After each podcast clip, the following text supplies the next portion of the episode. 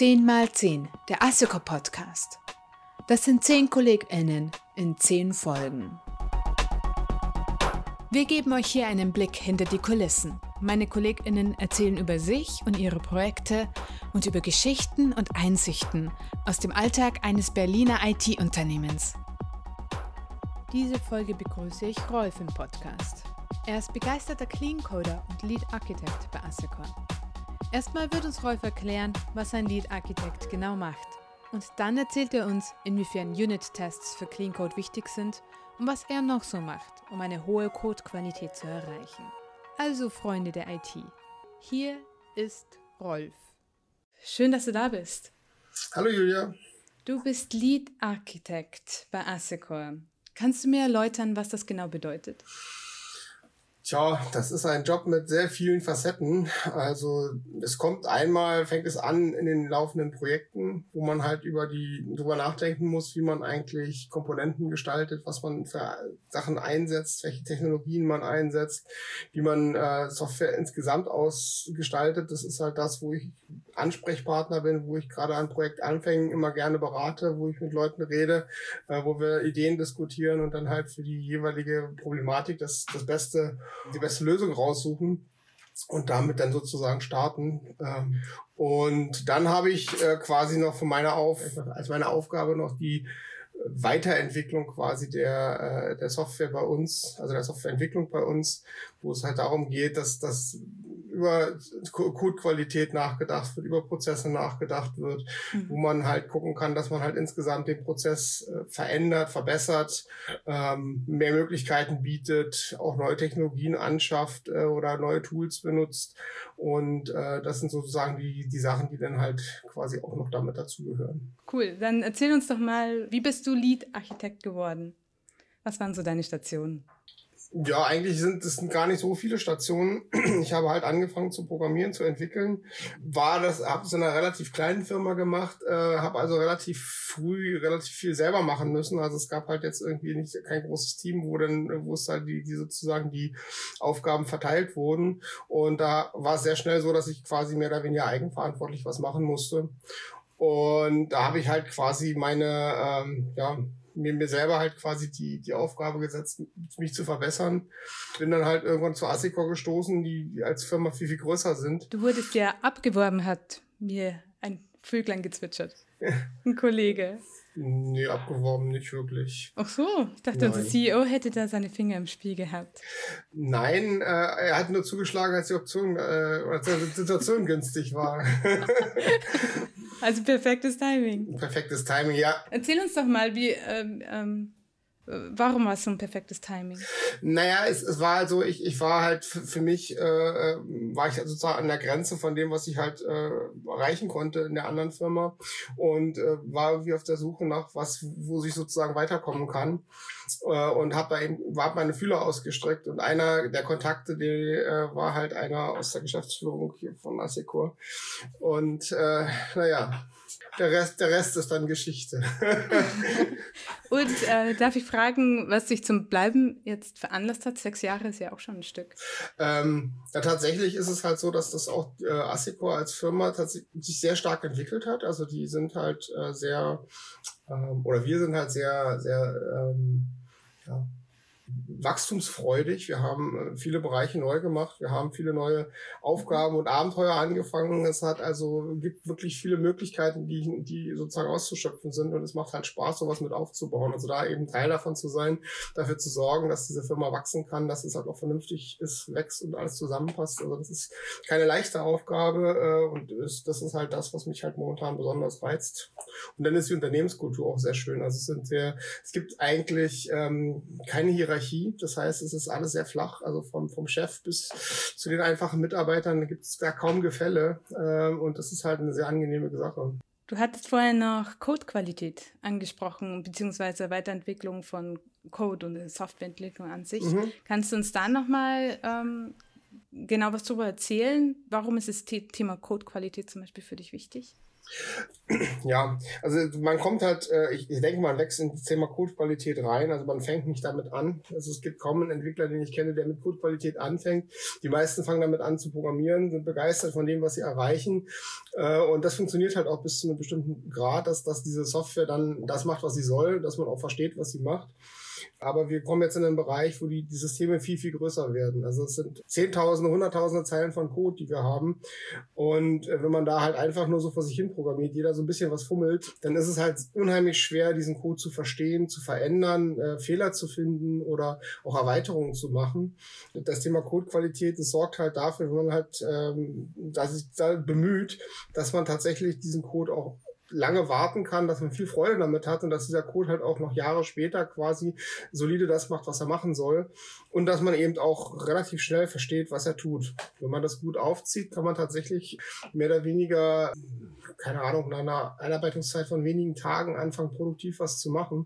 Wenn, wenn man das halt nicht macht, wenn man auf diese Codequalität nicht achtet und tatsächlich einfach sozusagen so ein gewachsenes System hat, das habe ich auch schon oft genug erlebt, dann ist das Problem, dass man nicht versteht, was passiert. Dass man da lange Einarbeitungszeiten braucht, dass man irgendwelche Kleinigkeiten ändert vorne und dann fällt hinten was runter. Und das ist halt ein, äh, ein Problem, was dafür sorgt, dass diese Software, also dass, dass viele dann sagen, nee, die Software können wir nicht mehr ändern, die müssen wir neu programmieren.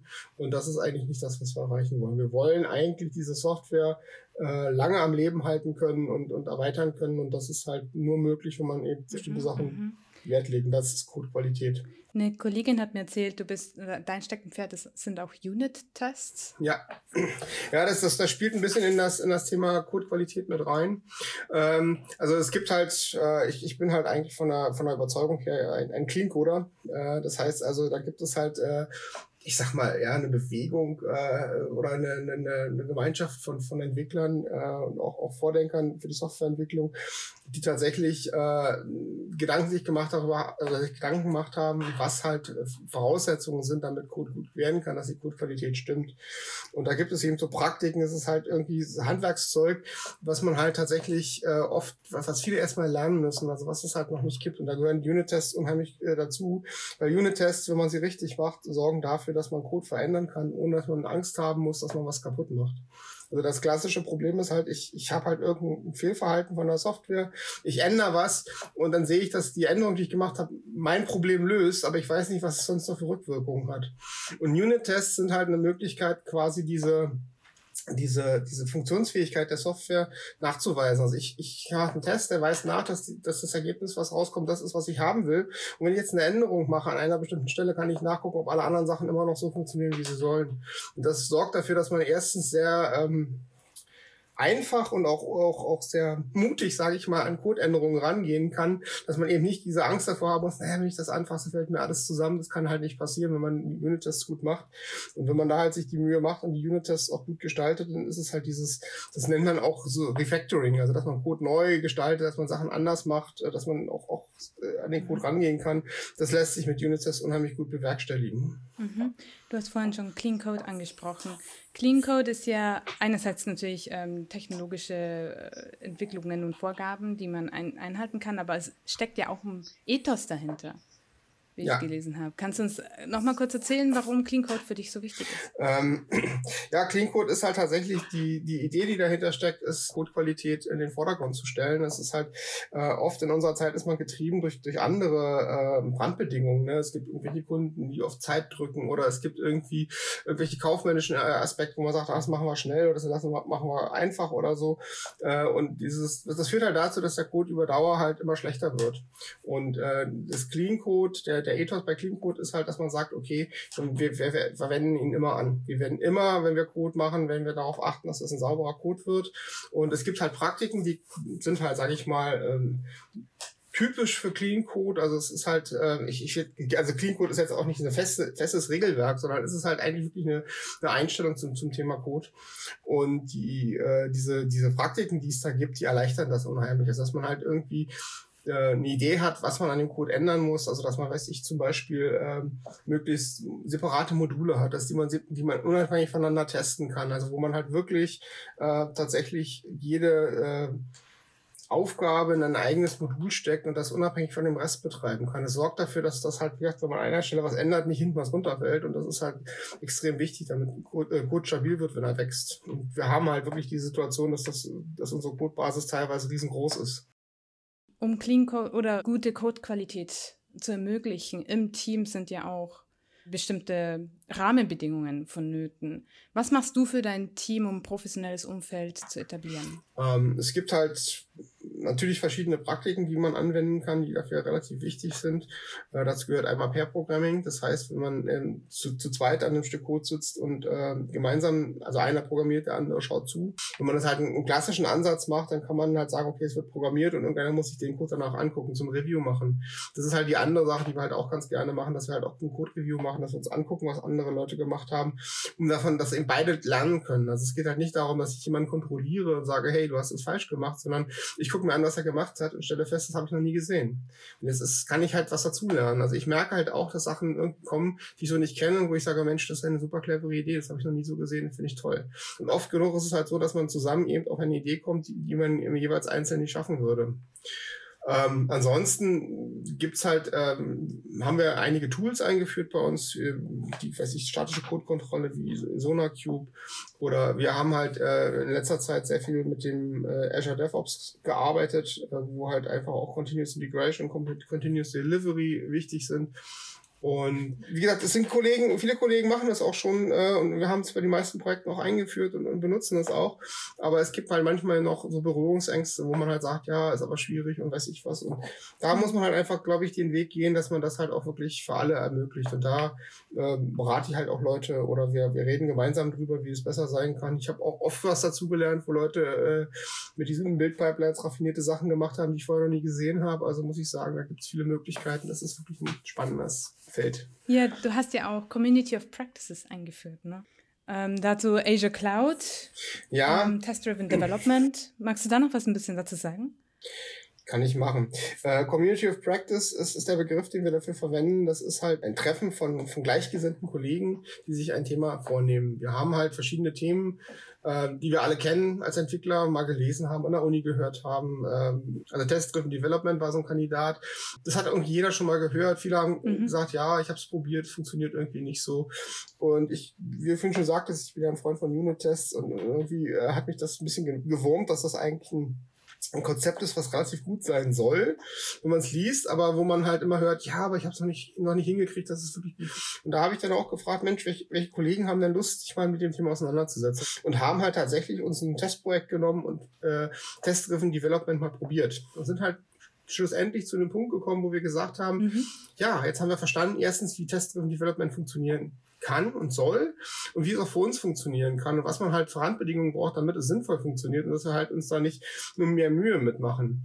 Und haben halt zum Schluss auch irgendwie so, ein Paper noch geschrieben dazu und, und das äh, werden es jetzt auch in, in, verschiedenen Projekten einführen, äh, äh, wenn es dann sozusagen äh, Projekt startet dafür, wo das geeignet ist. Und das haben wir halt jetzt auch mit anderen Themen gemacht. Also das andere, was du gesagt hast, war halt nichts um Cloud Development. Das war halt auch so, dass wir viele Kollegen hatten, die alle so ein bisschen was zu tun hat mit, mit der, mit der Azure Cloud von Microsoft. Und äh, aber keiner hat irgendwie sozusagen so, sagen wir mal, das, das große Wissen gehabt dafür auch vor weiterzumachen. Also es wird auch neue Themen geben dazu mit den verschiedenen Ideen, die die Leute haben. Also das ist ein relativ offenes Konzept. Mhm. Okay, super, Rolf. Ähm, vielen Dank für dieses tolle, informative und tiefgehende Gespräch. Es hat mir wirklich Spaß gemacht. Danke, dass du da warst. Ja, gerne. Das war die Folge mit Rolf. Nächstes Mal habe ich Adine zu Gast, die über Digital Workplace und Herausforderungen in Kommunikation und Teamarbeit erzählen wird.